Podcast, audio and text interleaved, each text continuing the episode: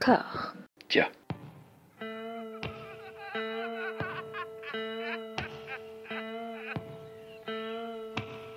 And now for something completely different. Would you like to talk about the meaning of life, darling? Sure, why not? Philosophy for two? Right. Provided the movement never forgets that it is the inalienable right of every man or woman or woman to rid himself or herself or herself. Agreed. Thank you, brother or sister or sister. Where was I? I think you finished. Oh, right. I don't want to talk to you no more, you empty-headed animal food trough whopper. I fart in your general direction. Your mother was a hamster and your father smelt of elderberries. Bonjour et bienvenue à toutes et à tous dans Discordia, le podcast qui tente d'aplanir les débats qui rongent la pop culture de l'intérieur dans une conversation la plus apaisée possible. On va essayer parce que ça va pas être facile aujourd'hui, mais un, grand chemin nous attend, hein, une, une immense colline sur laquelle nous allons peut-être mourir. On verra, on verra. J'ai la joie d'être rejoint par euh, une autre Dream Team, mais en même temps, n'y a-t-il pas que des numéros 10 dans la team Discordia? Je vous pose la question. Amandine, comment ça va? Eh bien, ça va bien, c'est la rentrée, j'ai une nouvelle trousse, un nouvel agenda et les stylos sont taillés. Très bien, à l'ancienne. Anouk, comment ça va? Ça va très bien. Moi, je suis dans une phase euh, mi-survivaliste, mi-Marie Kondo. Et puis, du coup, mi- mi-Maniratnam, mais on va en reparler. Voilà, nous allons parler euh, tous ensemble du, bah, de quelqu'un qui est considéré comme un des plus grands cinéastes euh, tamouls euh, en activité, Mani Ratnam, effectivement, à l'occasion de la sortie de son nouveau film fin septembre, Ponyin Selvan, adaptation très attendue, avec un casting de fou furieux, avec euh, l'excellentissime A.R. Rahman à la bande originale, adaptation donc, comme je le disais, bah, encore une fois, d'un des plus grands livres de la littérature euh, épique euh, mythologique tamoul. Et voilà, projet qui est vraiment euh, attendu avec impatience, parce que j'en parlais en fait avec le, distributeur français de Ponyin Selvan, euh, qui me disait que Mani Ratnam est un petit peu en disgrâce depuis, depuis une dizaine d'années, grosso modo, depuis ce, projet complètement fou sur lequel on aura l'occasion de revenir, Ravan Ravanan. Voilà, je, vous pitch juste ça. Et voilà, même si la qualité des films n'est pas forcément toujours euh, en question, hein, à la fin des années 2010, il a fait un excellent film, on, y reviendra, qu'a trouvé Die, mais le, public euh, indien est tombé en désamour et s'est euh, un petit peu détourné de celui qu'il considérait comme le plus grand des plus grands. Amandine, toi, quelle est ta, relation avec ce, réalisateur euh, que tu adores et que tu m'as poussé à, découvrir euh, un peu plus? Parce que je connaissais quelques titres, mais euh, c'est toi vraiment qui as fait le forcing. Ah oui, moi j'ai une, grande passion pour ce, monsieur. Enfin, je, vais peut-être dire j'avais, mais pas pour longtemps.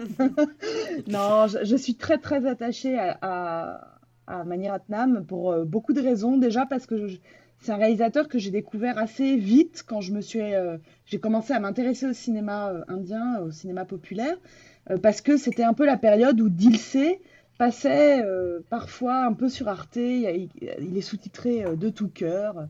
Et j'ai eu un choc en voyant ce film, euh, dont on, re- génial. on reparlera plus tard, parce que enfin, il y avait un espèce de mélange qui se faisait entre bah, des formes du cinéma populaire indien, que je commençais à vraiment apprécier, mais aussi des sujets plus politiques, euh, une espèce de représentation de la violence. Et je trouvais le mélange absolument génial. Donc pendant quelques années, j'ai commencé à regarder un peu ces films. Et puis, eh ben, moi, j'ai pas du tout été en désamour avec Ravan, euh, Ravanan, puisque j'y ai accordé une, de larges chapitres de ma thèse de doctorat. Donc, j'ai passé beaucoup de temps dans ces films, dans ces deux films. Je les ai vraiment regardés plan à plan, comparés, et ça, m'a un peu habité pendant bah, quelques années. Donc, euh, je suis, euh, je suis amour euh, pour Mani Ratnam parce que je trouve que c'est un, petit peu comme j'aime beaucoup Sanjalila Bensali. Il me semble que c'est quelqu'un qui, au milieu de, de formes de cinéma populaire, au milieu d'un certain, un certain ensemble de codifications, si je peux dire, arrive à avoir une vraie voix personnelle, une mise en scène personnelle, a des choses à nous dire. Donc rien que pour ça, vraiment j'aime beaucoup et je, sais que je continuerai à suivre son, œuvre jusqu'au bout. Sauf si euh, on continue à se, sauf si un retour en arrière et continue à être aussi douloureux. Alors voilà, ce qui- ce qu'il faut préciser quand même, c'est qu'on se lance dans une saga euh, en quatre épisodes, puisqu'il a une filmographie euh, riche d'une euh, petite trentaine de titres, hein, tout de même. Et hum, pour le, premier, j'y allais confiant. J'y suis allé sans me mouiller la nuque, en me disant, ah, ça va, j'en ai vu un sur les cinq qu'on doit traiter, celui-là, il est cool, donc, ça va.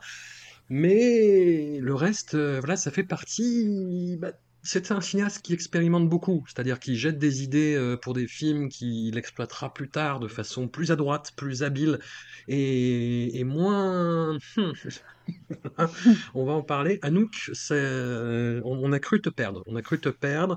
Toi, pareil, t'étais euh, en fait un petit peu comme, euh, moi avant qu'Amandine me, pousse à rattraper le plus de manière Atnam possible. Tu connaissais Dilsey, qui est un film absolument merveilleux dont on parlera dans l'épisode 2, qui est la, la clôture de la trilogie du terrorisme. Voilà, je ne vous dis que ça.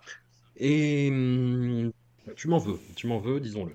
Oui, en plus, ça fait des plombes que euh, vous nous parlez de Manière Atnam, que du coup je le mets dans toutes mes listes de films à, de films à voir. Je dis, ah, il faut que je voie des Manière Atnam. Donc moi, tu m'as dit, oui, tu veux faire le podcast. Je me suis dit, ah bah super, c'est l'occasion et tout, ça va me faire regarder du Manière Atnam. Déjà, de 1, j'avais pas du tout compris que c'était en plusieurs épisodes. Là, tu viens de m'en rajouter un, il y a 4 épisodes maintenant, n'importe quoi. Si Et de, de, de, de deux, euh, je me suis pas méfiée. Et en plus, euh, effectivement, j'avais vu DLC, j'avais un bon souvenir, mais c'est quand même très mélo. Et là, on rentre euh, dans, la, dans le, le full mélo euh, dès le début. Et je pense qu'on va pas vraiment en sortir, hein, parce que c'est son truc. Euh, voilà, donc j'avais pas envie de faire une rentrée comme ça, mais on prend, on prend les citrons et puis on de la vie et on fait une, une limonade, hein, euh, une citronnade. Une limonade, une citronnade. Les deux, faisons, euh, Disons les deux. faisons du citron pressé, voilà, faisons du citron pressé sans sucre, avec le moins de sucre possible, parce que Manière Atnam, c'est quand même déjà très très sucré. Il faut préciser en plus que les films, bah, il a commencé sa carrière au début des années 80 et il n'y a pas le même souci, on va dire, de maintien du patrimoine cinématographique que dans d'autres pays euh, en Inde.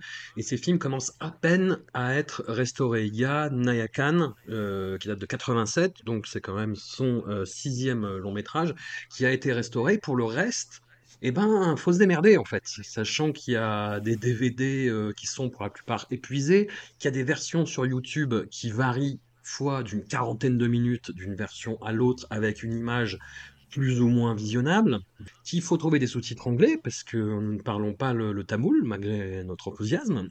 Et c'est compliqué, c'est très très compliqué. J'ai mis euh, l'éternel, l'incandescent Dao euh, à contribution et qui a fait ce qu'il a pu, que, parce qu'il m'a dit, euh, voilà, le cinéma, il adore le, cinéma asiatique dans son ensemble, mais le cinéma indien, c'est un peu son angle mort, pour, euh, pour reprendre son expression. Je le salue quand même, il nous a fourni un film en version sous-titrée pour l'épisode suivant, et je l'en remercie, mais euh, lui-même a, a dû tirer la ligne, en fait, bah, sur euh, no- notamment les tout premiers films de, de Mani Ratnam qu'on n'a pas réussi à trouver sous-titrés.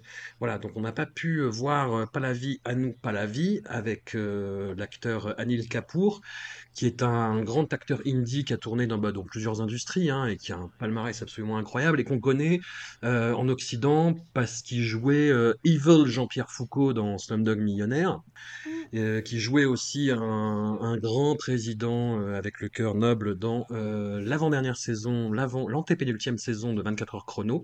D'ailleurs, il a repris le rôle de Jack Bauer dans l'adaptation euh, indienne de la série 24 heures chrono, qui est assez, euh, assez folle à regarder. Si, si vous avez la curiosité, euh, allez-y.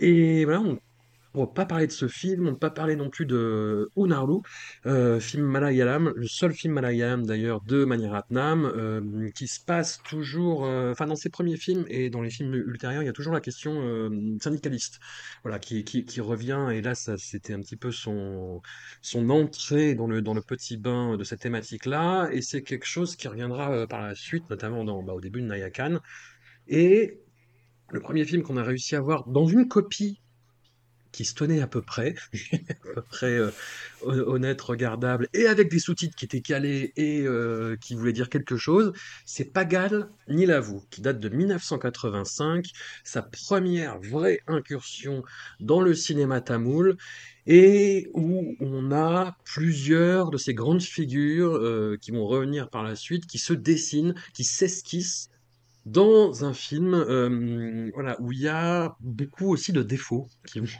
par la suite, notamment bah, une histoire d'amour qui sert de, de- de fil rouge principal, et puis des espèces de sous-intrigues euh, policières pas toujours très heureuses qui viennent se greffer à tout ça. Donc là, on a une histoire d'amour euh, impossible, a priori impossible, entre, pour résumer, euh, la sœur d'un policier et le sbire contraint, on va dire, du parrain local. Voilà. Là, sachant que la figure du parrain local est ici abordée de façon euh, hmm, on y reviendra, on y reviendra. On, va spoiler de toute façon euh, la fin, parce que moi c'est la fin qui m'a laissé un peu comme deux ronds de flanc par rapport à, tout le reste, où j'étais euh, semi, semi-intrigué, semi-ennuyé, pour être tout à fait honnête. Amandine, quelle, quelle a été ta réaction face à Pagan Nilavou? Est-ce que tu l'as découvert pour l'occasion? Est-ce que tu l'avais déjà vu? Alors, dé- découverte totale. euh, comme Anouk commençait à, à mettre des red flags en disant c'est la cata, c'est la cata, et ben je l'ai trouvé plutôt sympathique ce film.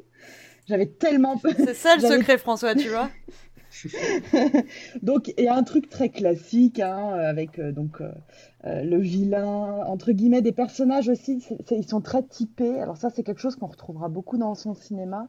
On a euh, comme ça des, des- espèces de, de so- de mini-sociétés indiennes euh, euh, au milieu d'un film et des, des grandes familles.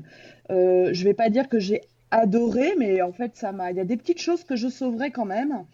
Je dis tout de suite, je dis, vous allez certainement le massacrer après, mais en gros, les combats, c'est la catastrophe. Tous les bruits, tous les bruitages, tout ça, c'est une catastrophe.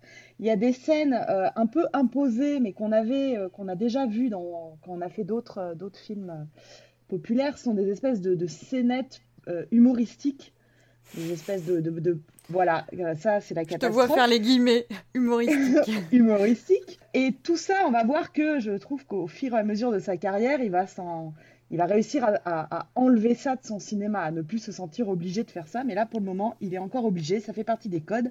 Donc c'est un peu empoulé. Voilà, je me suis mis en, en- jaune fluo le mot empoulé. euh, mais avec quand même des petites choses qui arrivent. Alors, où c'est moi qui ai vraiment projeté tout mon amour pour Mani Ratnam dessus. Mais j'ai notamment noté qu'on commence à voir, c'est pour la première fois, euh, le motif qu'on va retrouver, mais tout le temps ensuite, le motif des chutes d'eau et de la cascade. C'est quelque chose qu'il adore filmer, des grandes chutes qu'il y a euh, au centre de l'Inde. Donc, euh, on va les revoir. On va beaucoup, je vais beaucoup vous parler de chutes et de cascades. J'aime beaucoup. J'ai fait un, clip. Alors ça, c'est quand j'adore quelque chose, je fais un petit clip. Je me suis fait un petit clip de Pagal Nilavou, ce que je ne pensais pas faire, mais je l'ai fait, avec une, un- une scène de un montage assez magnifique. Euh, je, je sais pas un très très gros spoil, mais disons qu'il y a quelque chose que j'ai bien aimé dans ce film, c'est qu'il y a plusieurs personnages féminins. Il n'y a pas que une héroïne, il y a plusieurs. Il y a la, la prof de danse, il y a la, sœur du flic, etc. Il y a des assez beaux personnages féminins. Et j'aime beaucoup le personnage de la professeure de danse qui a subi un traumatisme, je ne vais pas euh, spoiler. Et en fait, le montage pour expliquer ce qu'elle a subi, ces deux minutes, c'est magnifique. C'est vraiment magnifique parce qu'il y a euh, euh, le dieu Shiva, la, statue du dieu Shiva de la danse, il y a les, les, les clochettes qu'elle a au pied, il y a, y a énormément de choses qui se passent dans cette toute petite séquence. Et je me suis marquée, alors pareil, peut-être que euh, tout mon amour est projeté, mais que là, ça y est, je sens, c'est absolument superbe, je sens ce qui va devenir euh, Mani Ratnam, ce que j'aime chez lui, c'est-à-dire cet art de, la, de dire beaucoup de choses en, par le montage et surtout par la musique. Alors, je ne vais pas le dire tout de suite parce que sinon, il euh, n'y a que moi qui vais parler, mais euh, c'est aussi le début d'une... Enfin, pas le début, mais il avait déjà travaillé avec lui euh, dans les films d'avant, mais d'une collaboration euh, magnifique entre euh, donc, ce réalisateur et un compositeur plus que culte. Si vous connaissez un peu le cinéma indien, il y a le nom de Rahman, euh, A.R. Rahman qui revient tout le temps, mais Mani Ratnam, il est associé, euh, vraiment associé à Ilayaraja, qui est un des plus grands compositeurs euh, indiens. C'est absolument sublime. Et dans tous les films qu'on a vus, et Dieu sait qu'on va dire que c'est la catastrophe parfois, il y a le travail d'Ilayaraja. C'est quelqu'un qui. Voilà, j'en reparlerai certainement tout à l'heure, mais dans euh, Pagal Nilavou, vous avez une chanson que j'adore, qui est Poumalaye, qui est magnifique, vraiment magnifique.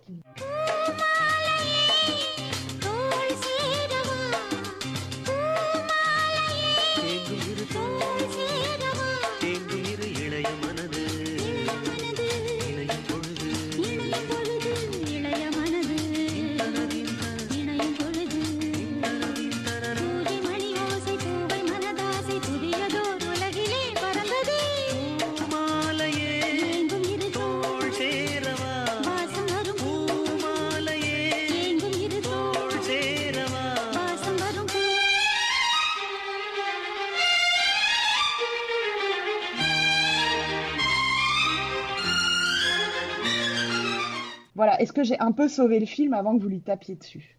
Non, mais il y a des plus, hein. Il y a des plus. J'ai des plus sur ma fiche, je vois.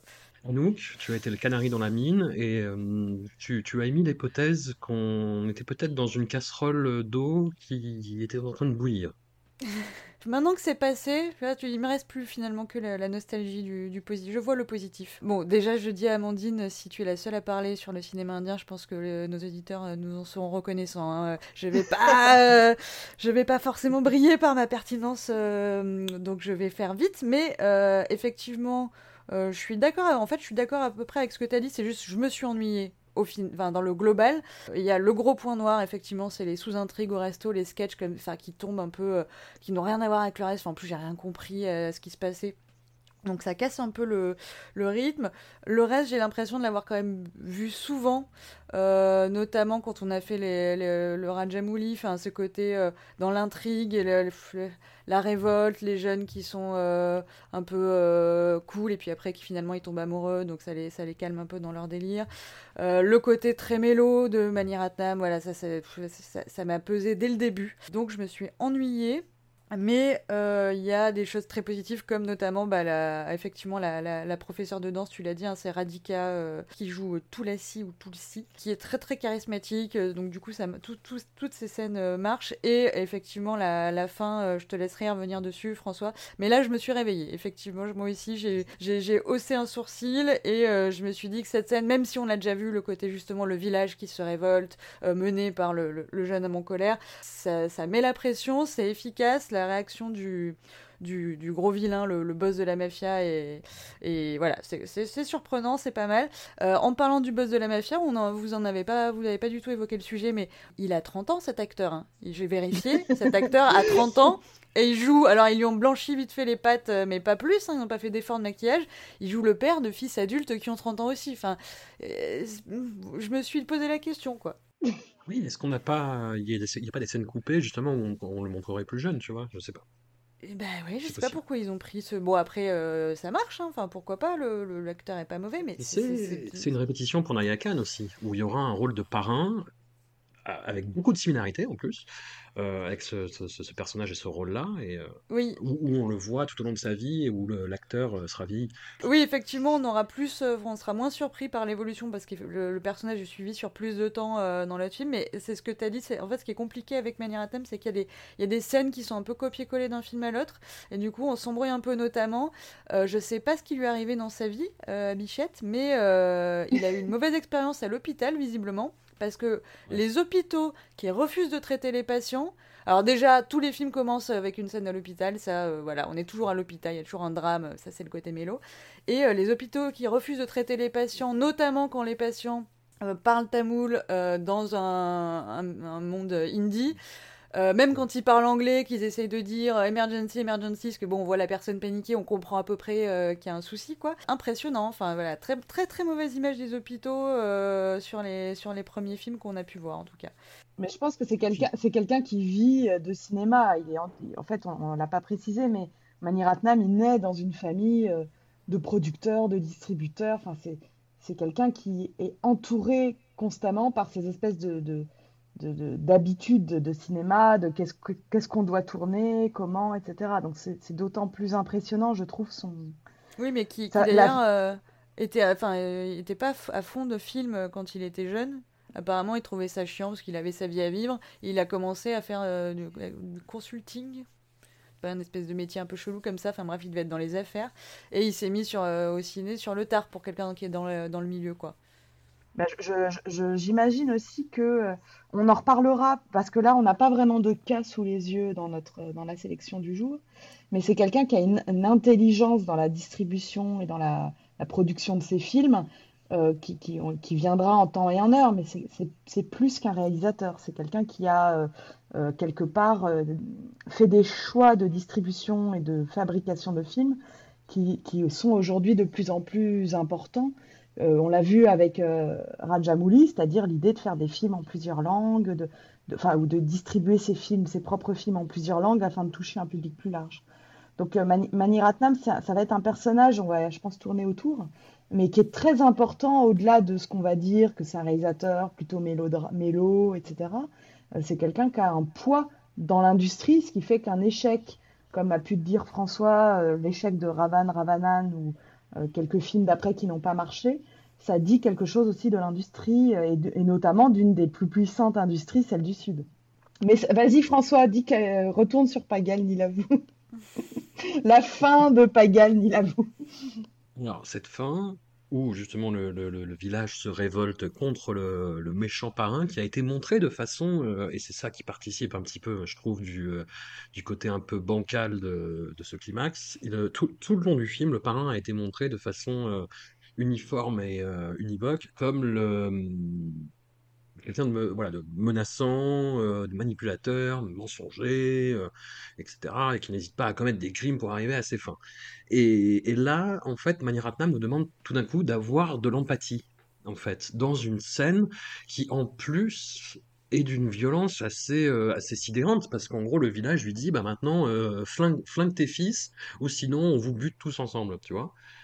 Le personnage du parrain est montré en train d'hésiter, grosso modo, et puis la foule fait un pas vers lui, et du coup, il leur tire dessus, puis il réalise ce qu'il a fait et se suicide, et c'est d'une violence. Enfin, je- enfin, tu, tu, tu, moi, je, je pense voir et comprendre les intentions de Mani Ratnam à ce niveau-là, et enfin, je, trouvais que ça tombait comme un cheveu sur la soupe, que c'était très mal amené et très mal euh, monté, joué, et voilà. Et t'as, juste un gros sentiment de brutalité où on te dit, bah démerde-toi avec ça. Voilà. Je suis quasi sûre que quand on a fait des cajoles, il y a plein de moments où on a dit, en fait, il y a toujours une question de la fin. La fin dans les films euh, populaires, c'est Ouais, ouais. Nous, on est très surpris parce qu'elle est souvent euh, brutale et on se dit, mais ça fait trois heures que vous tournez autour de la solution et là, vous nous réglez ça en trois plans et demi. Euh, et je sais que pour Cajol, on avait déjà eu euh, ce sentiment-là. Euh, Il y a vraiment cette forme de ce que nous, on, on trouve qui est de la brutalité, mais qui en fait est bon, bah voilà, on a une solution, on l'a fait en deux plans et puis boum, c'est la fin du film, quoi. Ça fait deux heures et demie. Allons-y et rentrons. Après, je pense, enfin moi pour le coup, j'étais pas dans l'empathie, j'étais en mode, j'étais avec le, la foule en mode, allez bute-les ces connards et tout, et, euh, vas-y, euh, excellente idée. Et du coup, et quand il le fait, il y a un côté, je pense, la foule elle-même est surprise de sa, de la violence du truc. Enfin, c'est ce qu'on demandait, et en même temps, il y a un petit choc. Donc j'étais un peu dans cet état-là euh, surprenant. Après, le parrain euh, a quand même été introduit comme un personnage quasi positif, puisqu'au début, je me suis même demandé, est-ce que, enfin, ce qu'on va voir après justement dans le, le film avec le parrain, c'est que comme il aide le héros. Euh, que c'est comme ça qu'il se gagne sa loyauté jusqu'à temps que bon ça soit plus possible mais euh, il aide le, le héros en payant enfin justement en réglant les problèmes à l'hôpital en payant pour sa mère malade et donc en sauvant la vie de, de la mère du héros. Euh, il y a un côté bienfaiteur. En gros euh, je vais faire le bien du peuple en échange le peuple va, va me filer, me permettre de, de, voilà, de, je, les, taxe et tout. Il y a ce côté un peu euh, aristocratique, enfin voilà, euh, l'ancien régime quoi, qui en fait pas un personnage négatif tout de suite. Et d'ailleurs lui est beaucoup plus subtil que ses fils. Enfin c'est quand même euh, un autre motif qu'on va voir euh, dans plusieurs films, mais voilà, là c'est quand même les fils qui font vraiment vraiment n'importe quoi. Le parrain, bon, il est il est cynique, il est dans son intérêt, mais il a fait des choses bien aussi pour la communauté quoi.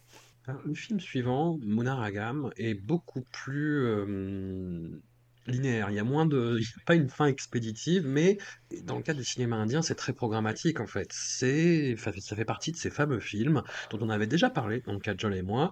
C'est sur les mariages arrangés, sur ce que tu nous avais euh, très bien expliqué, Amandine, sur le fait que euh, bah, dans la culture indienne, le mariage arrangé, euh, ça va parce que les, euh, les couples sont formés dans un, un éther spirituel qui nous dépasse et auquel on doit se plier. Et hum, là, j'avoue, en me lançant là-dedans, je vois le truc se dessiner et je me dis non, ça va pas être ça quand même. Et si, totalement, totalement ça en fait.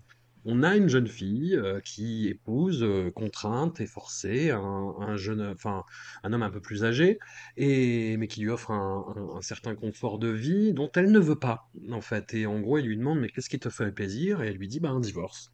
Et je suis pas d'entrer en matière déjà. Et bah, une juge leur explique, euh, bah, écoutez, vous avez quand il faut tenir un an en fait avant, euh, avant de pouvoir prononcer la peine. Donc, euh, essayez de, hein, je ne sais pas, discuter, sortez, euh, fa- faites du yoga, thérapie de couple. Non, elle dit pas ça, mais on se pose avec la lecture 2022, mais hum, le, mari accepte son destin, même s'il a beaucoup d'affection pour, euh, pour son épouse, et prend ses distances avec elle parce qu'il ne veut pas souffrir euh, quand l'irrémédiable arrivera, c'est-à-dire le divorce. Et elle, évidemment, tombe amoureuse de lui petit à petit, non sans lui avoir expliqué, en fait, auparavant, qu'elle a, a, donné son cœur à un jeune homme, un chien fou, qu'elle rencontre dans un cadre euh, bah, délictuel, criminel, et où en fait elle se rend compte que son cœur est noble et ses intentions sont pures, et euh, c'est un chien fou, mais euh, qui veut la justice et le bien de tous, et qui en plus est charmant, et qui se fait tuer par un flic. Il y a, y a, un petit côté cab dans les deux premiers films, on va pas se mentir, surtout dans le troisième en fait. Et mmh, là, qui ressort un petit peu, mais, mais c'est quand même timide, le, le film se focalise surtout là-dessus, en fait, et le fait de façon très programmatique, Amandine. Oui, alors là, j'avoue. Alors, Munaragam, c'est un, c'est un immense succès hein, de, de Mani Ratnam. Moi, j'en j'arrêtais pas de croiser euh, ce film dans. Euh, notamment, il y avait quelques livres euh, qui sont. qui sont des biographies ou des, livres d'entretien avec Mani Ratnam. Donc Munaragam, c'est un gros succès. Donc j'avais l'impression, c'est un peu film culte, hein, honnêtement, et ça revient tout le temps. Donc j'en attendais euh, beaucoup, beaucoup, parce que je me dis, ah chouette, ça y est, je vais le voir. Euh, enfin, après toutes ces années où je tourne autour. Bon, bah, elle est un peu la douche froide quand même, hein, je vais pas mentir. Euh, j'ai réussi à y trouver de l'intérêt, mais c'est très linéaire. J'arrêtais pas de me dire qu'est-ce qui va se passer, c'est quoi le nœud, et en fait, il n'y en a pas. Donc euh, voilà, donc je me suis, ouais, je me suis un peu, j'étais un peu surprise en fait. Euh, j'arrive à voir les qualités du film, donc parce que ah oui, je, précise à tout le monde, euh, je vais être de mauvaise foi, hein. je vais trouver, je vais trouver du bon à, chaque film de manière Tam. Je suis pas du tout objective, hein. j'ai décidé d'adorer cet homme et je vais tout adorer. Donc ce qui m'intéresse quand même, alors là pour le coup, il y a une vraie puissance des chansons. Donc là, juste vraiment parenthèse, ceux qui ceux qui ont une petite faiblesse pour les, chansons de films indiens, euh, Ilaya Raja, ça va devenir votre dieu sur terre si vous ne le connaissez pas. C'est quelqu'un qui est euh, un compositeur hallucinant.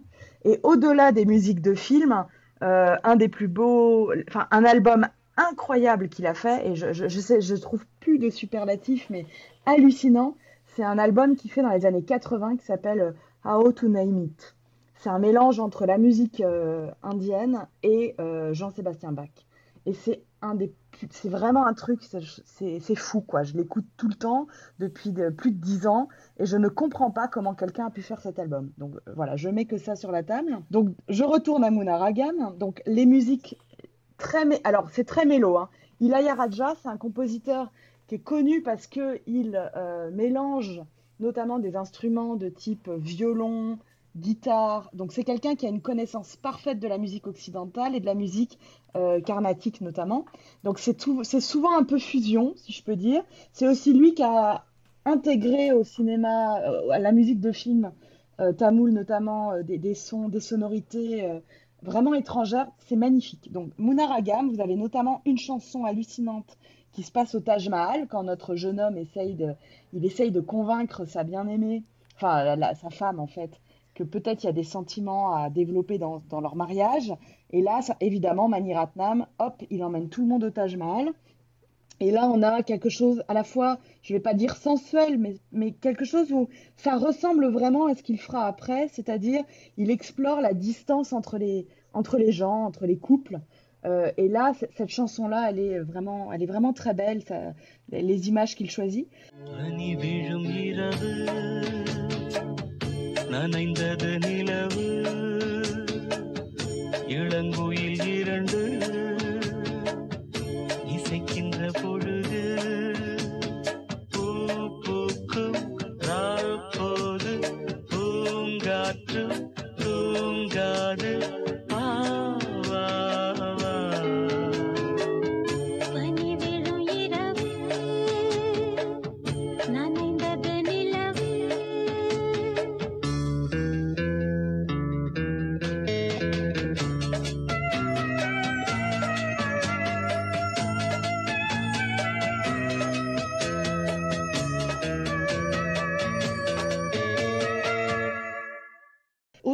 Chose que j'arrive à sauver un peu, il nous déplace le couple. C'est-à-dire ce couple tamoul se retrouve euh, à Delhi. Et ça, c'est quelque chose qu'il va beaucoup faire dans son cinéma aussi, c'est-à-dire déplacer les gens, déplacer les d'une région à l'autre. Donc, il ne parle pas la langue. Donc, on a tout un. Elle, elle est, la jeune femme est aussi isolée par la langue. Il elle ne peut pas parler, elle ne connaît personne dans cette ville de Delhi. On va voir ça dans plein d'autres films de Mani Ratnam.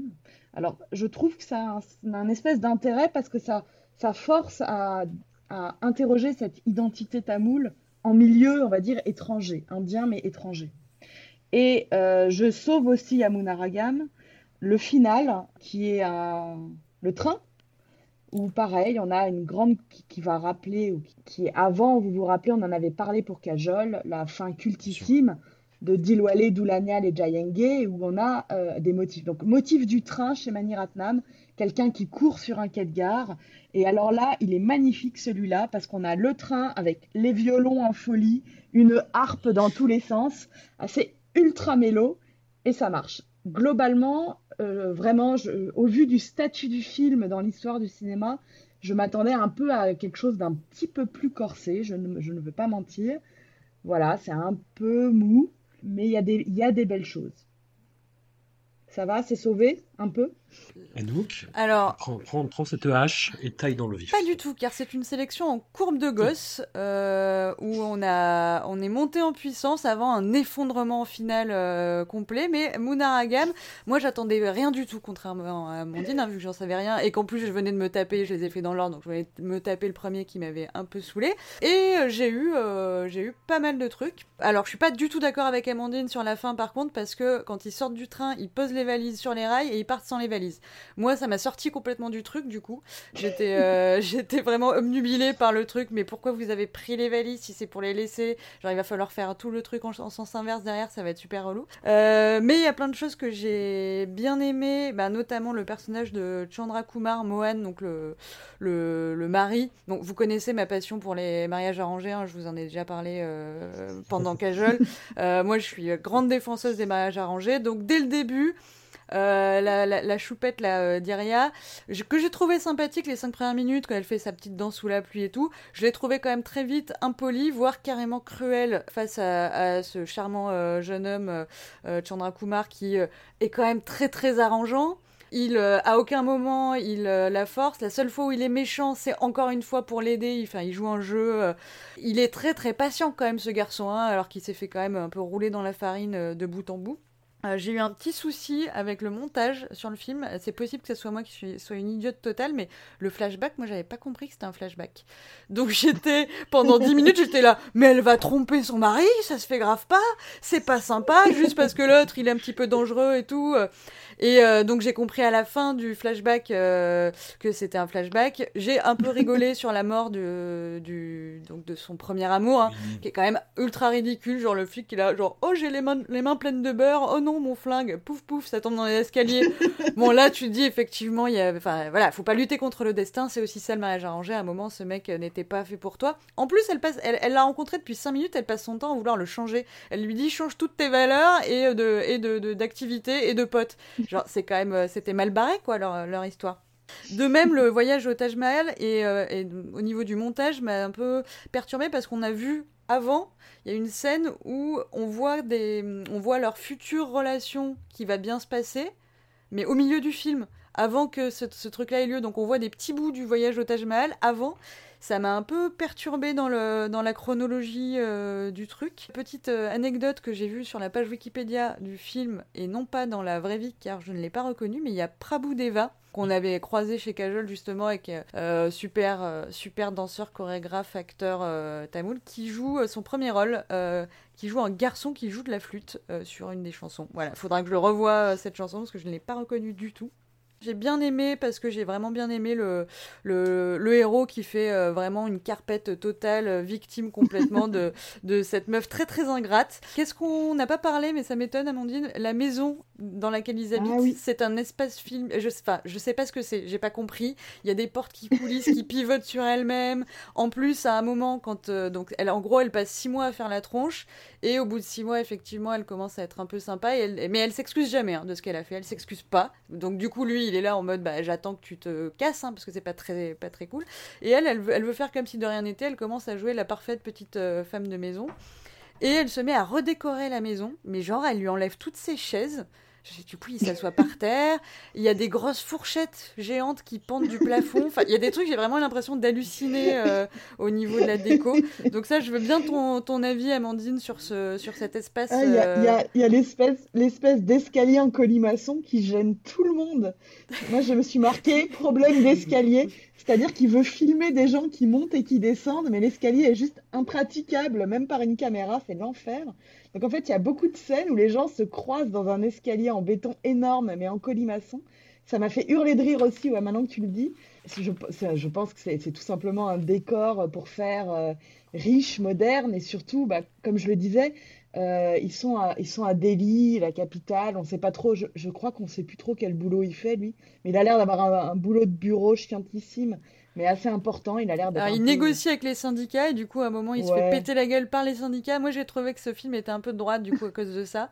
Euh, ça s'arrange sur les films suivants, mais euh, là, euh, Mais oui, genre, ça, ça règle, ça règle pas qu'il a un énorme problème de porte. Il a une porte coulissante dégueulasse. Que du coup, quand il, il la laisse ouverte, on a l'impression, il y a un mur entier de portes qui est ouvert. Enfin, c'est vrai que ce décor est absurde. J'imagine que c'est une certaine version de la modernité et de l'aisance. Une maison, on va dire un peu, euh, je, je sais pas, euh, architecte. Mais il y a en fait, à mon avis, ils se sont fait chier tout le tournage avec cet escalier. Et effectivement, le coup de la chaise, pareil, tu te dis, mais pourquoi elle lui a viré toutes ses chaises? Il est hyper gêné, il s'assoit par terre. Ils, ils dorment par terre, à la vie, il n'y a pas de lit. Enfin, c'est mais, je, et, mais si tu te rappelles, il y a une espèce de réplique au début que je n'ai pas notée, donc euh, c'est purement de mémoire. Il y a une réplique où il dit, voilà la maison, à toi d'en faire un foyer. Oui. Voilà, bah, je pense que là, il a la maison, c'est ça la maison, et en fait, ça devient pas tout de suite un foyer, donc c'est hyper chiant pendant deux heures. Surtout que dès qu'elle commence à décorer ce que lui, c'est ce qu'il voulait au début, je pense qu'il regrette très très vite sa proposition. hein. Enfin, euh, qui, qui met des, des- des grosses fou- fourchettes qui pendent du plafond comme ça Donc c'est très très bizarre.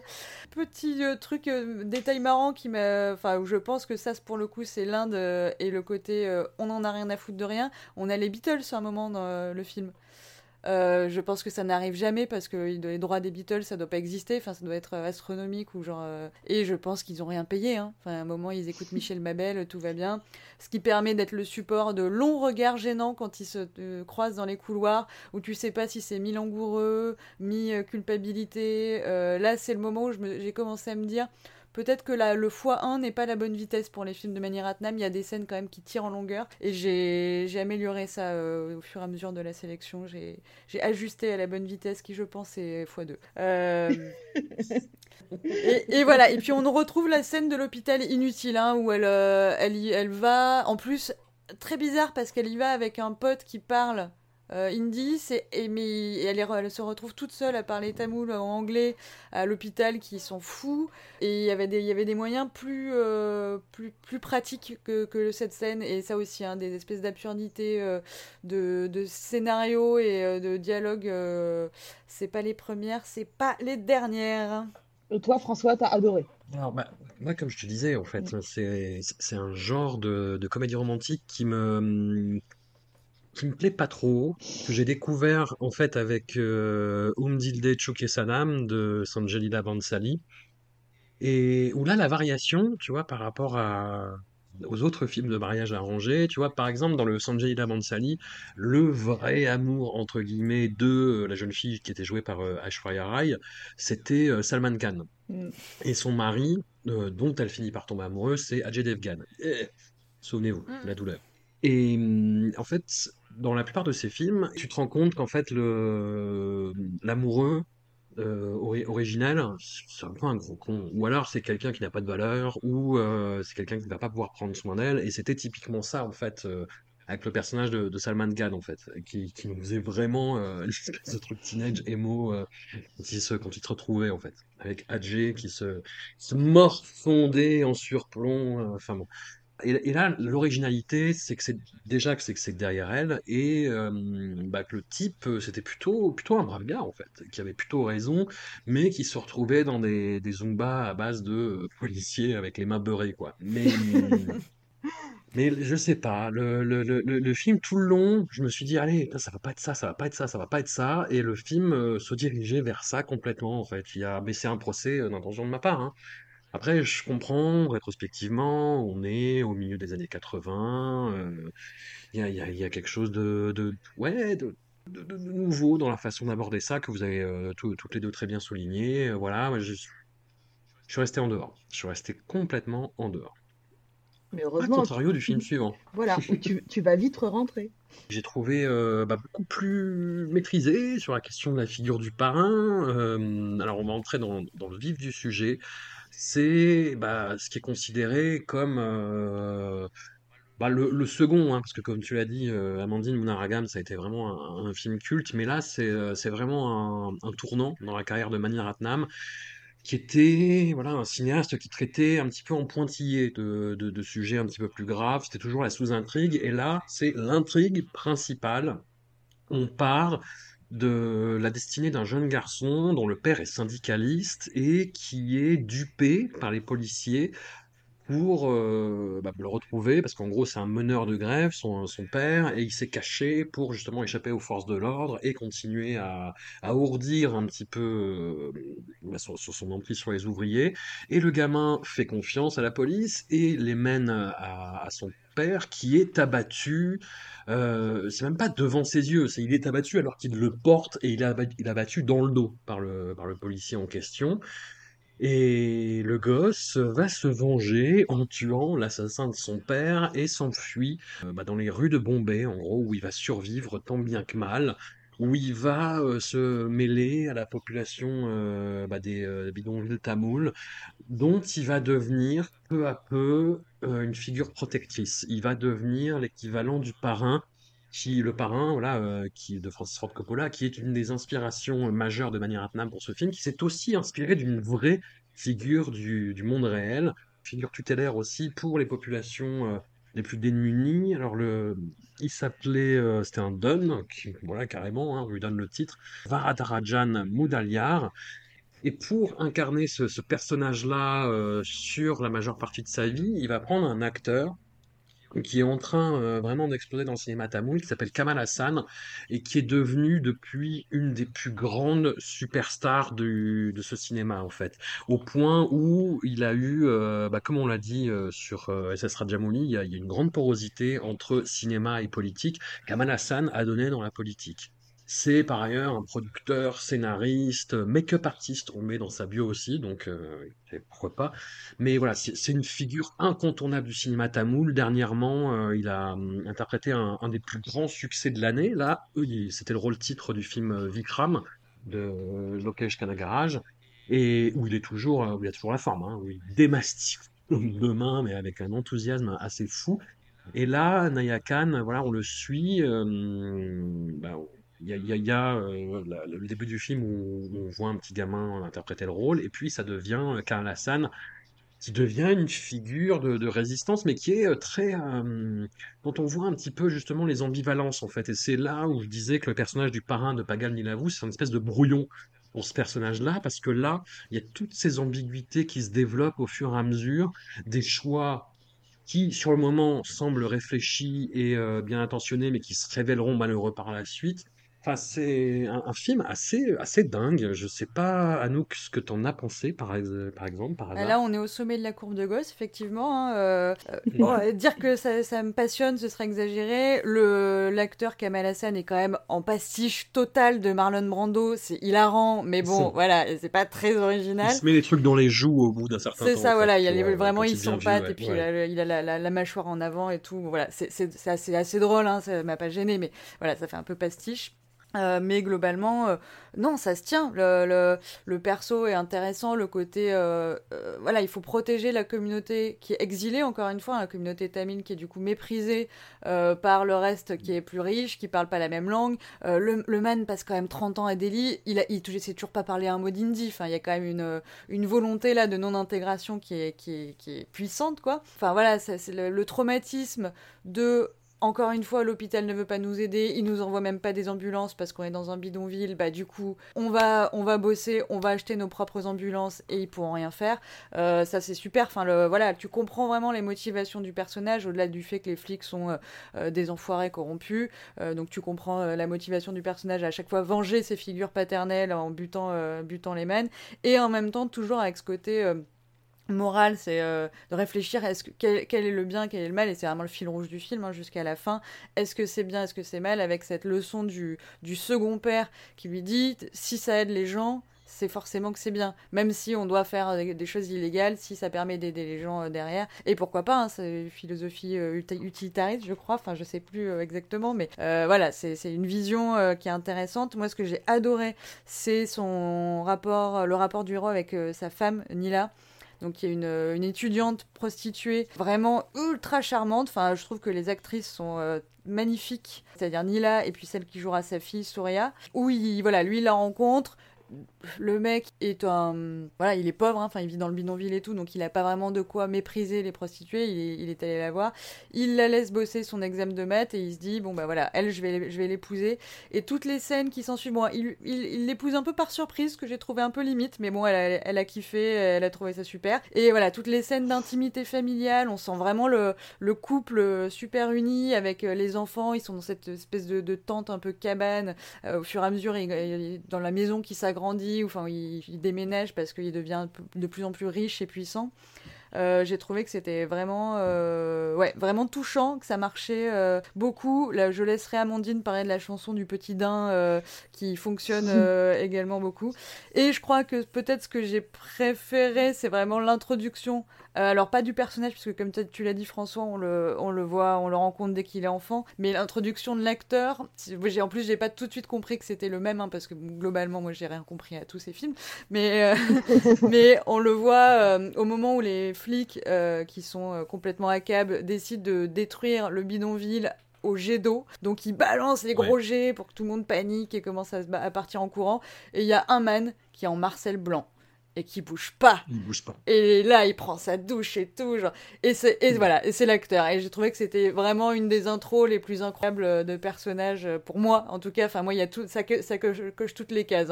Euh, arrosé par les flics, Marcel Blanc, euh, imperturbable, dans, euh, enfin voilà, défend sa communauté, euh, c'était top. Mondine. Ah oui, c'est, c'est... Non, c'est un grand film, Nayakan. Moi, j'adore. Euh, j'adore. Je l'ai revu du coup pour, pour l'occasion. Et il euh, y a plein de choses. Bah, maintenant, c'est vrai que je, vois les motifs euh, euh, ratnamiens, on va dire comme ça, qui se dégagent. Encore une fois, les Tamouls déplacés à Bombay, cette question des les femmes super fortes, des, et puis une vraie hyper magnétique. Quoi. Les relations de couple sont. On sent que c'est quelque chose qui l'intéresse, donc il soigne entre guillemets la partition des, un peu mélo aussi. Donc euh, non, non, moi j'étais un peu gagnée. Il y a un acteur qu que j'aime beaucoup, qu'on bah, a croisé chez Rajamouli, la Nassar, qui arrive à la fin, qui a un petit, qui soi-disant a un petit rôle, qui joue le, le son beau-fils. En fait, c'est un rôle pas très long, mais qui est, qui est, très beau, qui est bien écrit. Non, non, moi j'aime beaucoup. Je, je, je, je suis d'accord avec tout ce que vous avez dit. Il y a quelque chose de, un vrai regard vers le parrain mais au sens un regard cinématographique en fait vers un c'est pas euh, je vais pomper toutes les scènes du parrain. Non non. Je vais chercher ce qui va m'aider. Et donc comme l'a dit Anouk cette euh, il, y a, il y, a, quelque chose qui commence à arriver avec euh, avec Naya Khan qui est euh, et qui va euh, traverser je pense toute la suite du cinéma Ratnam la trilogie du terrorisme ces films un peu plus politiques. C'est cette question de bah, qui peut faire qui peut incarner la justice? Ou plutôt les justices. Il va y avoir, il y a la question de la justice des hommes au sein de la famille, la justice de la société, la justice de la nation. Et ça, c'est quelque chose qui va revenir tout le temps. Qui euh, fait un acte juste Et ça veut dire quoi avoir un acte juste? Et ça, c'est quelque chose qui va devenir obsessionnel euh, dans son cinéma. Et puis Anouk l'a dit, il euh, y, a un espèce de passage du temps on s'est un peu moqué des tempes blanchies un peu brutalement du parrain euh, du, du premier. Euh, là, il y a quelque chose, je trouve, de très beau, de très fluide dans ce vieillissement de- du personnage de- incarné par Kamal Hassan. On, on suit le temps, les périodes, la famille de façon euh, bah, très mélodieuse et ce qui me permet bah, évidemment de revenir sur Ilaya Raja, le dieu sur terre, euh, qui pour ce, pour ce film-là fait une composition lancinante avec donc une chanson qui revient, le thème en fait, un thème qui revient en continu. Là aussi, c'est très proche euh, de ce qu'on fait plutôt dans le cinéma, on va dire hollywoodien, un thème qui est euh, euh, modifié, le ton est modifié au fur et à mesure. Donc là, je, je suis désolée, mon tamoul est à zéro, donc le thème c'est euh, Tenpandi Chimalile. J'espère que François, tu vas nous incruster quel- que- quelques lignes à ce moment-là pour annuler la prononciation infecte. C'est magnifique.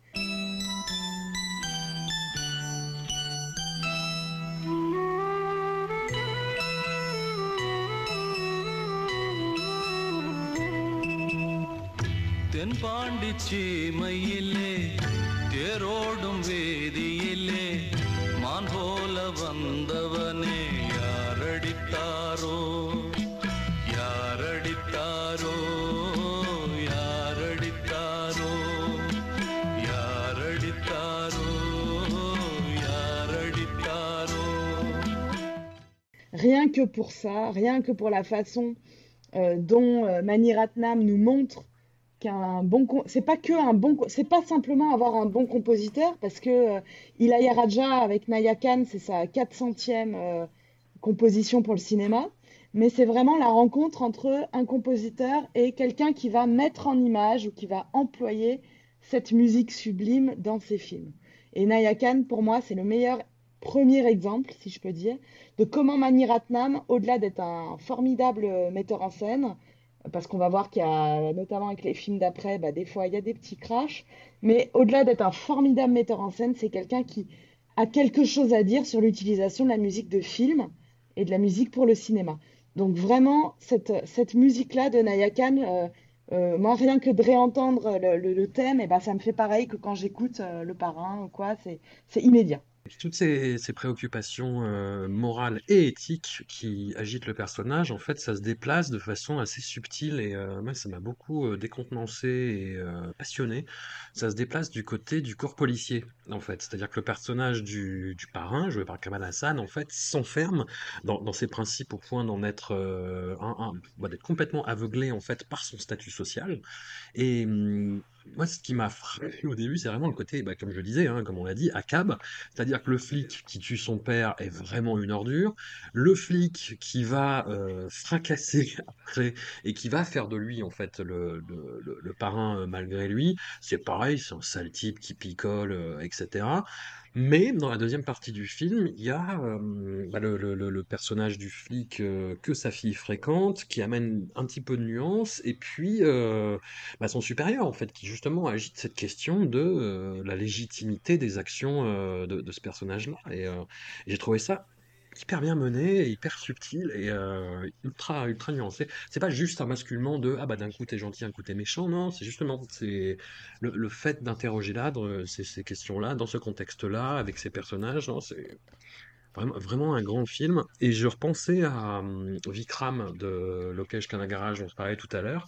Il y a une scène euh, identique où en fait le personnage de Kamal Hassan va avoir une prostituée, mais qui paye pour euh, bah, juste euh, du temps en fait, et lui en profite pour faire autre chose, et elle lit et étudie en fait.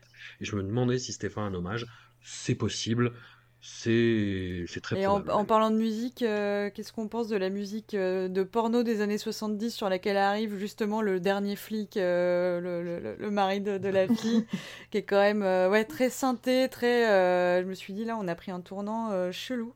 Il a une porn stache en plus, Oui, je oui, oui, non, on est complètement dans l'ambiance. euh. Et la scène de la fête des couleurs, moi qui est des- toujours des scènes que j'aime beaucoup dans les films Ouais. indiens, celle-là m'a un peu surprise parce qu'il y a un côté un peu euh, foreshadowing, mauvais augure avec un, un- un petit Ah, gamin super. Qui jette comme ça euh, du génial, rouge ça. vraiment sang et il y a un truc, une tension énorme avant que ça parte en, en, en fête des couleurs. C'était assez impressionnant, mais du coup oui, ça, c'est, Mais alors j'ai trouvé que c'était un peu kaki. Pas les couleurs elles-mêmes, mais le, le- ouais, c'est vite boueux. Hein, quand on met plein de couleurs ensemble, ça fait marron. J'ai ouais, trouvé que c'était un peu sombre. euh. Après, on n'avait pas une copie dingue. C'est hein. possible On que ça- pas une copie dingue et le film a été euh, restauré apparemment. Donc on devrait avoir une belle copie dans pas longtemps.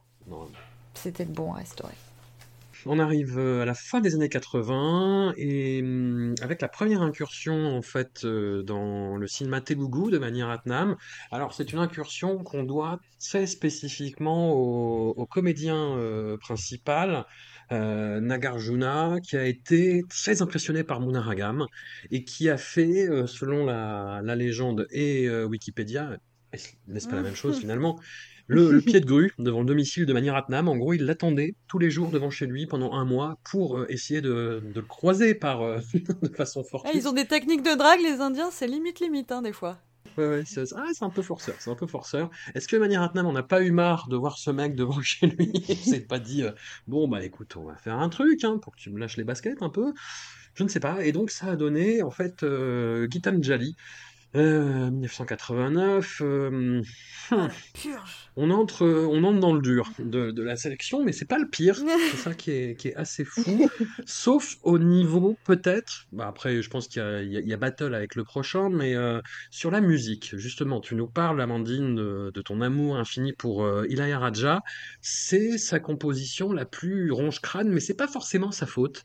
C'est que le thème principal, en fait, du, du, du film nous est martelé. Mais, mais toutes les euh, 10 minutes, tu as ce thème de ah, un un- une grande choriste indienne qui donne de la voix et avec ce I love you. I love you, qui revient tout là. Je l'ai dans la tête depuis une putain de semaine, je n'en peux plus en fait. Mais hum, bon, alors pa- passons sur cet aspect-là, mais gardez-le bien en tête, hein, parce que dites-vous qu'en fait, avec toute cette histoire, il y a ça qui revient tout le temps. On a un, un jeune garçon, Prakash, qui apprend de façon euh, complètement inopinée qu'il ne lui reste plus que euh, quelques temps à vivre. Mais, vraiment un court laps de temps. Il rencontre une jeune fille à qui il arrive exactement la même chose, mais qui est beaucoup plus euh, insouciante, qui est dans un délire un petit peu carpe et qui fait beaucoup de blagues, qui fait beaucoup de pranks, comme disent les jeunes aujourd'hui. Et ils vont se faire quelques pranks de, de, de façon assez étonnante avec Mani Ratnam qui tout d'un coup euh, verse dans le cinéma d'horreur, enfin d'horreur, dans Gothique, euh, c'est l'horreur un peu à la thriller de Michael Jackson, hein. c'est quand même euh, un petit peu carnavalesque tout ça. Et les deux vont évidemment tomber amoureux avec cette épée, cette double épée de Damoclès au-dessus de leur tête, et I love you, I love you, I love you. Et est-ce que c'est pas un petit peu euh, beau- beaucoup trop de sucre pour euh, est-ce que ce n'est pas le diabète fait film finalement? Ah mais c'est brutal, Je pose la question, je la laisse là. On l'a vu dans une copie dégueulasse, hein. C'était la pire de tous, enfin avec des logos qui popaient partout sur l'écran, avec des sous-titres du coup qui n'étaient pas lisibles. Oui, Voilà. puis des sous-titres qui abandonnent en plein milieu du truc, euh, c'est traduit n'importe comment. Oui. Enfin, le personnage principal qui du coup s'appelle Gitanjali, il l'appelle The Git pendant tout le film. Je- je- je- ça m'a fait beaucoup rire. Non, mais le- le- rien que les dix premières minutes, t'as compris que, que t'as rien compris. Enfin, tu vois que c'était pas compréhensible. Genre, on a une scène, ah, on est des jeunes fous, tu te dis, bon, bah, ça va être euh, des trucs sur la jeunesse, euh, un petit peu, puis il va sûrement y avoir une histoire d'amour. En fait, non, bim, accident, euh, bim, tragédie, non, en fait, il se remet, non, mais en fait, on a découvert qu'il allait mourir. Donc, moi, j'étais là, je ne sais pas, à chaque plan, à un moment, il drague le médecin, je me suis dit, ça va être un truc avec le, médecin, qui, c'est vrai, elle était mignonne.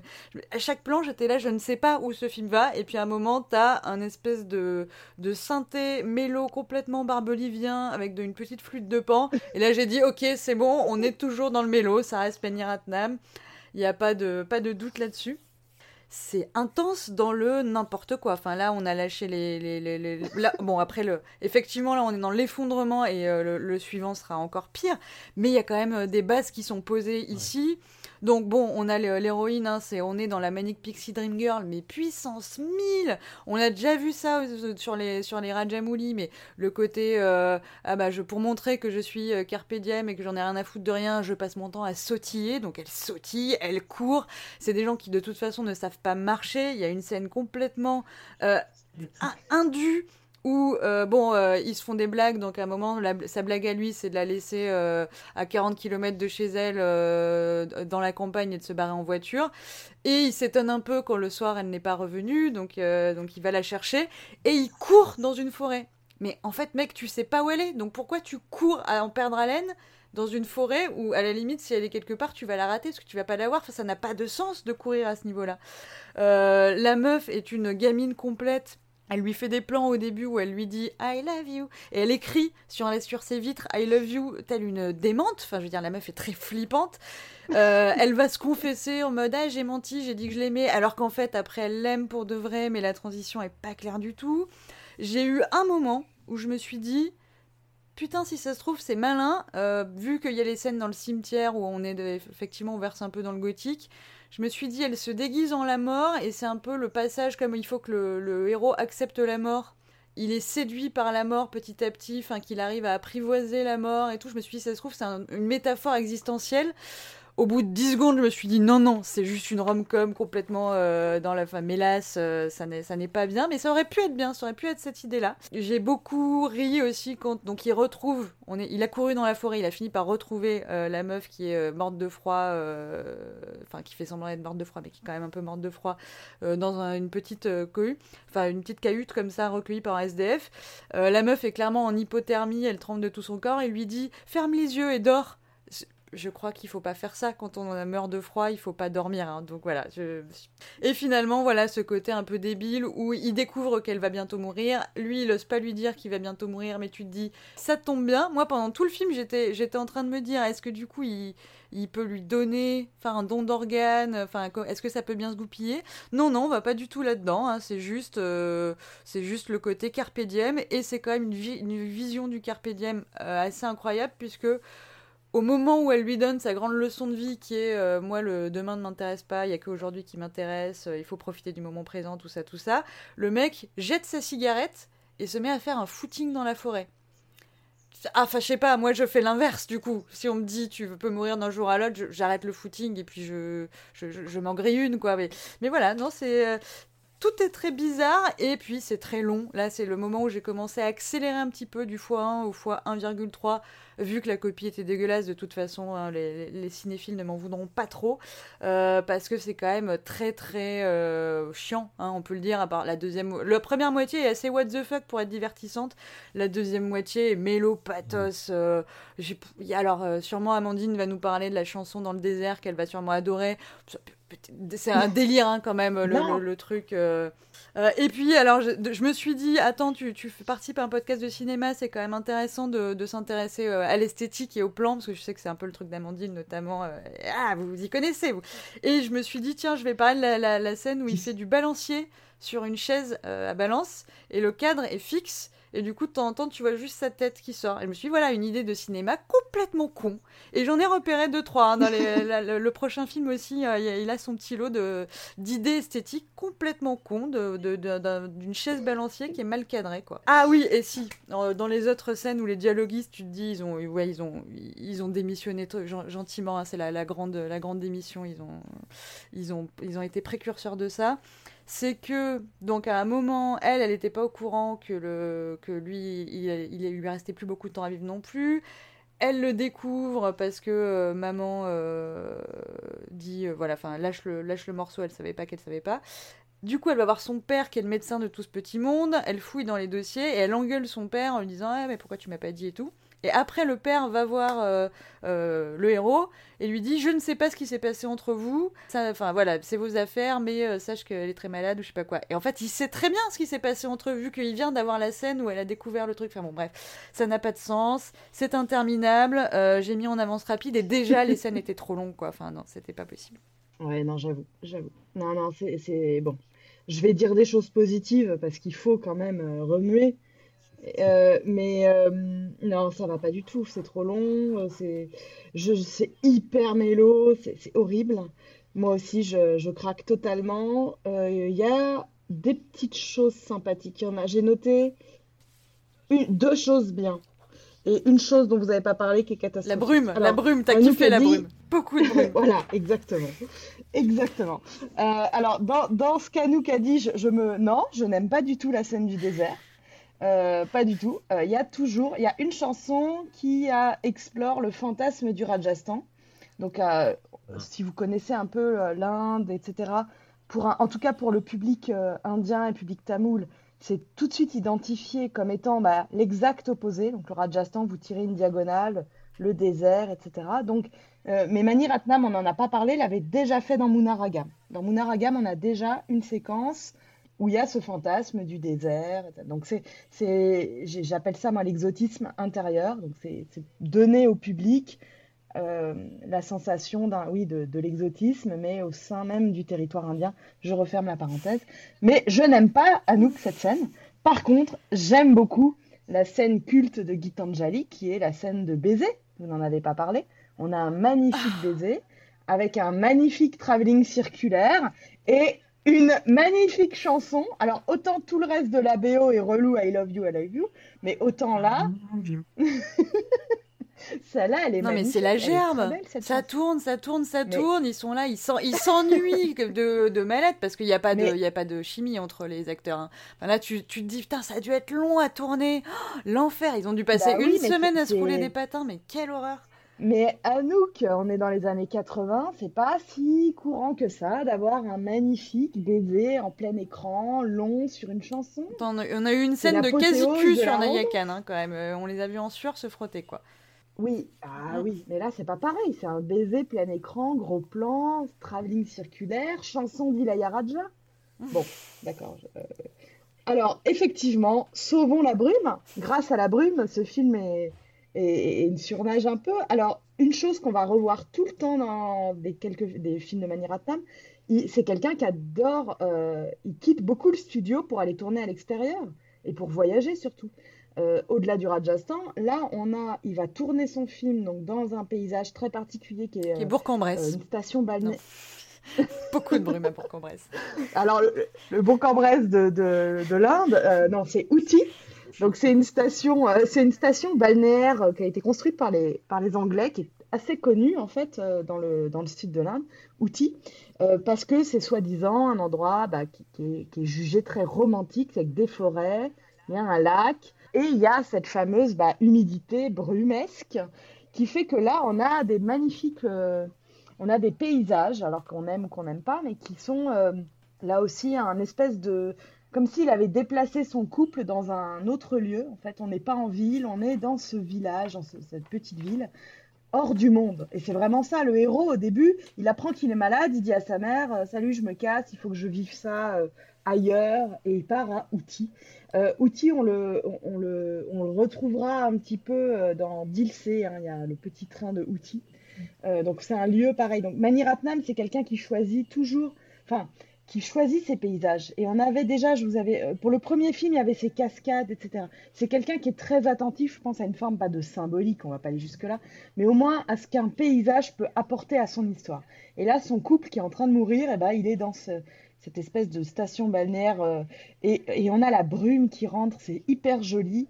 Euh, la brume qui rentre, un peu comme la mort qui rampe ou comme l'amour qui arrive. J'ai pas, je me suis mis sur ma feuille, est-ce l'amour ou est-ce la mort? Donc c'est vous dire à quel point j'ai, à quel point j'ai, j'ai, j'ai pas très très bien compris ce qui devait arriver comme ça avec la brume, mais il y a un truc qui arrive avec la brume.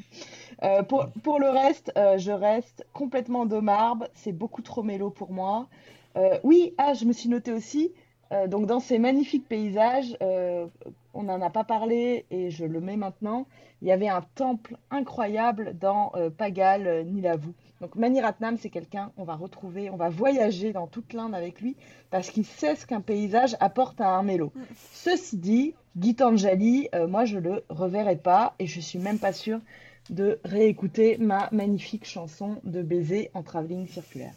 Mais c'est hilarant parce que la brume est texturée, elle est toujours doublée d'une autre fumée. Donc t'es là, genre la moitié de l'écran est blanc et le mec allume une cigarette ou alors il y a un petit feu qui crame dans un coin. Et t'es là, mais comment t'arrives à repérer de la fumée dans la brume? Enfin, c'est vraiment des textures de brume. euh, Pour ça, c'est vrai que c'était pas mal. Bon, est-on prêt pour... euh, Sparadra, Sparadra, faut y aller vite là, François. Voilà, nous arrivons au début des années 90 avec... euh, avec Anjali. Alors Anjali, c'est le, cas d'école. En fait, euh, je pense qu'il y a beaucoup de choses. Il y a beaucoup de décalage culturel sur les questions qui sont abordées dans ce film-là. Il y a le fait que le film a très mal vieilli. Vraiment, euh, parce que le, le film a rencontré beaucoup de succès. hein. Il a été primé euh, notamment au, au Film, Aw- au Film Awards. Enfin, c'était le euh, concurrent pour l'Inde aux Oscars cette année-là, enfin en 91 du coup. Il y a eu des remakes qui ont été faits après. Et hum, voilà, sur le moment, en 1990, en Inde, c'est c'est très dur de se projeter, mais tu te dis qu'effectivement, c'était des, des, des sujets qui n'étaient pas forcément abordés n'était pas abordé de façon aussi frontale et, hum, pourquoi pas. Avec le regard de 2022, enfin d'un, d'un- des, de, de- de cinéphiles français, euh, c'est, compliqué. C'est très très très compliqué, Anjali. Alors, comment vous résumez ça? Comment vous résumez Anjali? C'est une famille avec deux enfants, un garçon et une fille, très jeunes. La maman est enceinte, elle doit donner naissance soit à une petite fille, soit à un petit garçon, on ne sait pas. Le bébé ne, survit pas à l'accouchement. Voilà, c'est tout ce qu'on sait. La famille euh, bouge, euh, elle euh, déménage dans une, dans un environnement, dans un autre environnement, avec une, toute une petite communauté dans un, un complexe d'appartements. Les enfants ont un peu de mal au début, puis sont acceptés par la communauté des gosses locaux, avec qui ils font beaucoup de chorégraphie, beaucoup de morceaux musicaux qui nous emmènent dans un imaginaire je vais lâcher le mot, très Spielbergien. C'est quelque chose qui a été euh, lâché à l'époque pour le côté, on va un petit peu dans tous les genres. Il y a un morceau qui va dans la science-fiction, notamment, où il se projette justement dans cet imaginaire-là. Et il y a un hommage qui est évident, qui est très flagrant, E.T. Voilà, la, la scène des vélos, je ne vous en dis pas plus. Et là, niveau effets spéciaux, on est dans le mal. On est dans le mal absolu. Et voilà, une fois que les enfants sont bien intégrés là-dedans, il y a des interrogations de la part de la mère de famille sur une vie secrète qu'aurait le paternel, parce qu'on ne le trouve pas au boulot euh, quand il devrait être là, on le voit parler à une femme dans la rue. Donc la mère de famille est persuadée qu'il a une liaison. Et le père lui dit non, non, non, c'est pas du tout ça, c'est pas du tout ça. En fait, le, le bébé n'est pas mort. Il est né avec des problèmes euh, psychomoteurs et voilà, c'est une petite fille qui s'appelle Anjali, qui est, qui est jouée par une actrice euh, valide et par une jeune, très jeune actrice euh, valide qui a fait carrière par la suite, qui a eu un prix pour son interprétation dans ce film. Et là, on entre dans euh, voilà, ce qui rend le film très, compliqué à voir en, en- en 2022.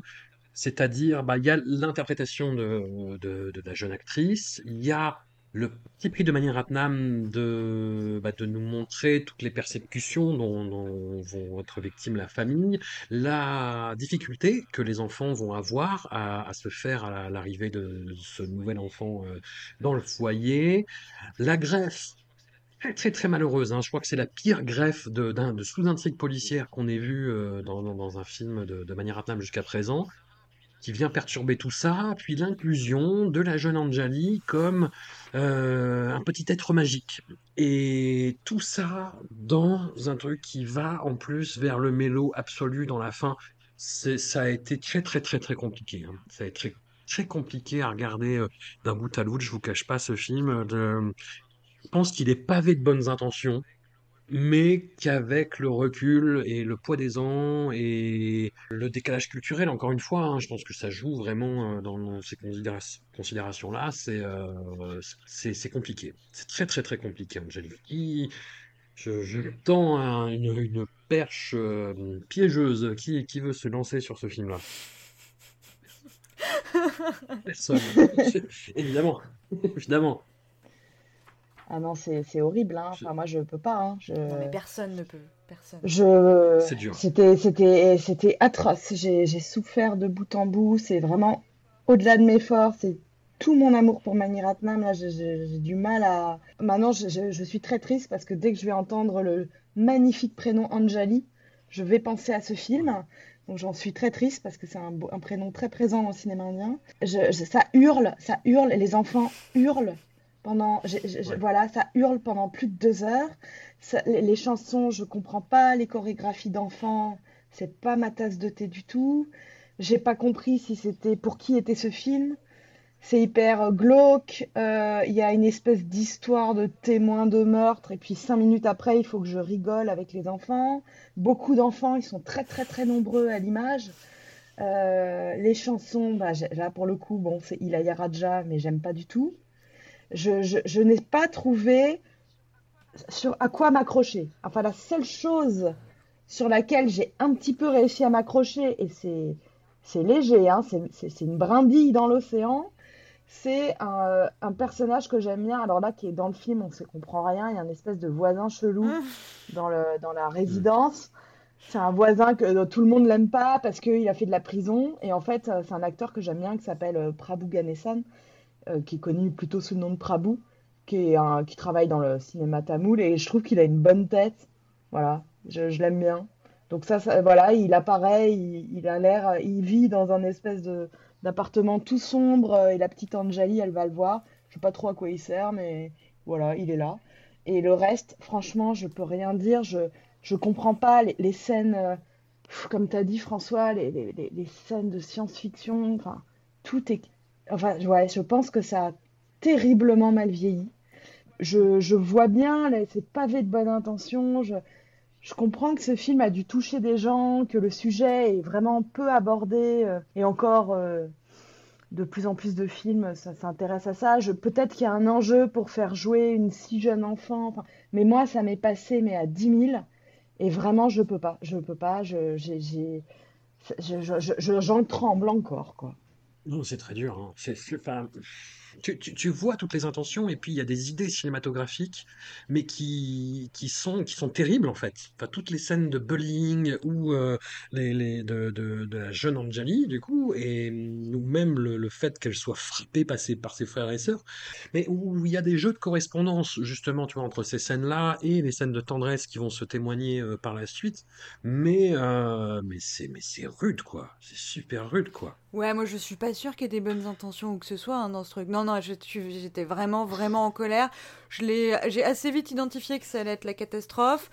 En plus, j'avais pas trop le temps, donc je l'ai regardé en x2. Déjà, c'était encore une fois euh, très très long. Euh, Il y a énormément d'idées dans ce film, elles sont toutes mauvaises globalement, et en plus elles n'ont aucun lien les uns avec les autres, donc t'as un espèce de patchwork de machin juxtaposé. Il y a un côté effectivement très Goonies, très euh, chérie, j'ai rétréci, les gosses avec euh, une histoire filmée à hauteur d'enfant, où c'est eux qui font les petites chorés. Euh, y a ça part un peu dans la science-fiction, machin et tout. Tu fais ok, pourquoi pas, je suis pas le public, j'en ai rien à foutre, mais c'est ça, c'est ce que c'est. Mais en fait, non, il y a un autre, enfin, il y a une autre dimension euh, avec, euh, avec la deuxième partie où le- l'enfant revient. Euh, Excusez-moi, les enfants sont les frères et sœurs sont terrifiés parce que l'enfant revient. euh, c'est Chucky.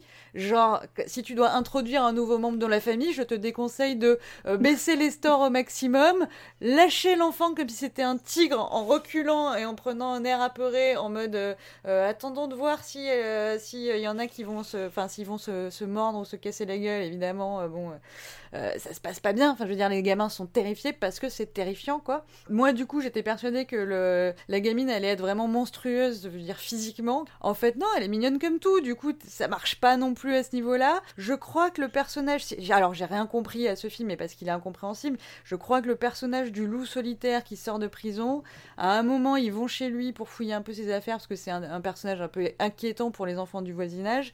Et il me semble qu'il trouve une photo d'enfant. Donc je crois qu'il a eu une gamine handicapée, d'où son attachement pour Anjali. C'est à peu près le, le petit fil que j'ai réussi à tirer. Mais bon, globalement, en fait, le problème de ce film, c'est qu'il repose sur rien de la merde. Enfin, il n'y a aucune raison d'en arriver là à aucun moment. Et je l'ai vu venir. Dieu sait que je vois pas venir grand chose en général, mais là, je le savais que le père, euh, je l'ai vu qui disait oui, le bébé est mort. Je me suis dit, ah, le bâtard. Le bâtard, il est en train de nous embrouiller, tu sais.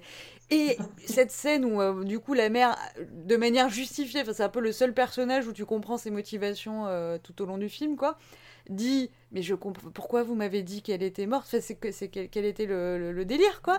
Et là il y a une meuf à l'hôpital qui fait bon elle était pas censée vivre très longtemps donc on se dit qu'on allait vous épargner la peine en lui disant que son bébé était mort voilà, ça repose sur rien. Pourquoi, après coup, ne pas lui avoir dit finalement elle a tenu plus longtemps que ce qu'on pensait Donc, euh, oups, désolé. Non, non, maintenant le, secret le plus longtemps possible, avec des enjeux euh, financiers, affectifs. Enfin, euh, ça n'a aucun sens, quoi. Du coup, bah, tout le reste tombe à plat. Enfin, je veux dire, c'est... En plus, le père, au début, on est un peu en colère parce qu'on se dit quand même pas sympa et tout. Au bout de cinq minutes, quand on s'aperçoit qu'il a quand même euh, été voir sa fille euh, abandonnée, ça devient héros, euh, sa femme lui tombe dans les bras, ça, n'est pas possible. Ça là, il n'y a aucun personnage. Enfin, tu vois, je veux bien des décalages culturels, mais on voit des films de partout, de toutes les époques et tout. Je, pas- j'ai pas vu des personnages comme ça qui ne tenaient à ce point-là pas debout. Petit petit truc cinématographique aussi qui est de la merde parce que c'est de la merde sur le fond, mais c'est de la merde sur la forme aussi, hein, faut pas l'oublier. Euh, scène dans les escaliers, donc ils sont dans leur complexe d'appartement là où il y a des, des grands escaliers en colimaçon. Tu te dis bon bah là facile, tu poses ta caméra, c'est rigolo parce que ça fait voilà des scènes avec plusieurs niveaux, ça fait une petite spirale, un classique, tu vois, il y a pas besoin de réinventer. Le mec s'est dit non, je vais prendre ma caméra à l'épaule et je vais tourner en même temps que les acteurs. Du coup, c'est dégueulasse, ça- et puis ça n'a aucun sens. Tu te dis, mais si tu voulais pas un escalier en colimaçon, prenez, prends pas ça. Mais du coup, pourquoi tu tournes en même temps? Ça annule tout l'effet du truc, quoi. J'étais très, très, très, très en colère. Je... Voilà, mais, mais mes notes, c'est juste euh, des insultes, en fait. Donc, je peux pas vraiment... euh, pas vraiment... euh, Voilà, je- j'en ai marre. Voilà, il y a ça. Il a voulu faire son plan à la Hitchcock avec les escaliers, mais en fait, merci à nous, grâce à toi, je me rends compte qu'il y a un motif escalier chez Mani Ratman. Ah, ben, je suis, je suis, je suis ravie d'être utile à quelque chose. Son talon d'Achille cinématographique, euh, on va dire, Mani Ratman ne sait pas filmer des scènes avec des escaliers. Et pas non plus avec des, avec des bandes de gamins, quoi, parce que moi, c'est ça aussi, c'est que la greffe, euh, il y a une tentative de greffe avec le cinéma hollywoodien sur sa façon de représenter justement cette espèce de, bah ouais, clan de gosses, en fait. Et, et ça prend pas du tout, et ça va pas du tout, et, et, ça donne juste un espèce de, de bouillie mélodramatique au carré, voire au cube, quoi. C'est Mais ça crie, mais ça crie. Et ça crie. Mais c'est horrible, moi je- je- j'en pouvais plus, j'étais j'étais épuisée, mais moralement épuisée de me dire mais c'est pas possible. Tu fais des, des, des... oui, voilà, tu, tu prends une petite bande d'enfants, euh, maximum euh, 4-5, mais là ils sont genre 20. C'est ce qu'il fait au début de Nayakan d'ailleurs, hein, avec la, première partie du, parcours du, héros, et, ça marche, parce que les gamins sont 4-5. Mais oui, là, un- ils sont terrifiants. hein. Et puis, il y a un des gamins qui m'a un peu gêné. Je sais pas si ça vous l'a fait aussi. Quand il y a la réconciliation avec euh, Baby Angeli, où du coup les gamins finissent par euh, accepter euh, cet enfant handicapé, il y en a un qui devient très très tactile avec elle. Alors qu'il y a une, enfin, il y a une différence d'âge, on peut pas dire que, enfin, c'est pas censé être une romance, hein. Il y a des, c'est des gamins plus âgés qui en plus eux-mêmes ont leur petite telenovela euh, sur une, une autre euh, histoire, bon, où tu te dis ouais peut-être le côté film à hauteur d'enfant, je pense que ça explique beaucoup de mon indifférence totale. Euh, mais ça explique pas tout parce qu'en soi pourquoi pas mais là il y a d'autres euh, choses mais ouais ouais c'est gênant gênant ces enfants Rien ne va. Mais néanmoins, euh, gros, gros succès, hein, ça va, euh, que ce soit Gitanjali, Anjali et même Nayakan, ça va donner à, à, Min- à Mani Ratnam un poids euh, important. Enfin, c'est quand même des, des gros succès euh, publics, ça va lui permettre de, enfin, voilà, d'asseoir un peu cette, cette présence. il va, il va gagner ses galons grâce à ces films-là qui, là, pour le coup, alors moi, ça me, ça me passe très très loin, mais je, il y a un public en fait. Il y avait, enfin, en tout cas, il y avait un public à ces années, dans il y ces avait de la drogue peut-être de la meilleure drogue qu'aujourd'hui de...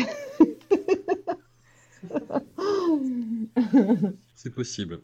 Et non, non, mais après, voilà, on finit sur cette note né- négative, ultra négative, euh, mais c'est le risque. En s'attaquant à cette intégrale sans avoir vu tous les films avant, voilà. Mais pour vous dire que dans les- l'épisode 2, il y a quand même là à retenir euh, Nayakan, et puis dans l'épisode 2, on va parler de, de films euh, incroyables, vraiment dans tous les, les sens du terme, sachant qu'il y a de- des films qu'on n'a pas vus aussi, je préfère au, au cas où, mais euh, là il y a, il y a notamment euh, Agni euh, Natchatiram Merci que Dao Dao. nous a trouvé, merci Dao, Merci euh, Dao. merci, merci Dao. Il y aura Talapati, moi, que j'ai pas vu Ah, non magnifique. plus, avec euh, la superstar euh, Rajinikanth, Sublime. voilà. Ah, su- Sublime, ah bon, bah, tant, tant mieux. Et puis la trilogie du terrorisme que j'évoquais tout à l'heure, qui se clôt sur Dilsey, mais qui se s'entame avec euh, quand même des sacrés morceaux. hein. Euh, Il y a Rora et, et Bombay qui, qui la complètent. Et puis, je, je spoil un petit peu, mais un film que j'en ai rarement vu, voire jamais, Irouvar, qui est un, une espèce de double biographie croisée entre un politicien et, un- et un artiste, qui le fait de façon poétique. Et le film, moi, ça, m'a vraiment laissé sur le cul. hein. On, on en- on y reviendra, on va pas en parler maintenant. Mais tu viens d'annoncer qu'on. C'est rassurer, six euh. films là, François. Tu nous en rajoutes un. Ah films, là là. là là. Bah oui, mais bah sinon ce serait en six épisodes, hein, donc euh, voilà. Après, il faut faire des choix. Je vous remercie en tout cas de vous être prêté au jeu. C'était pas facile, c'était pas évident, c'était de- de montagne russe, ou pour reprendre ton expression, Anouk, tu disais un, Une courbe de gosse. une courbe de gosse, voilà.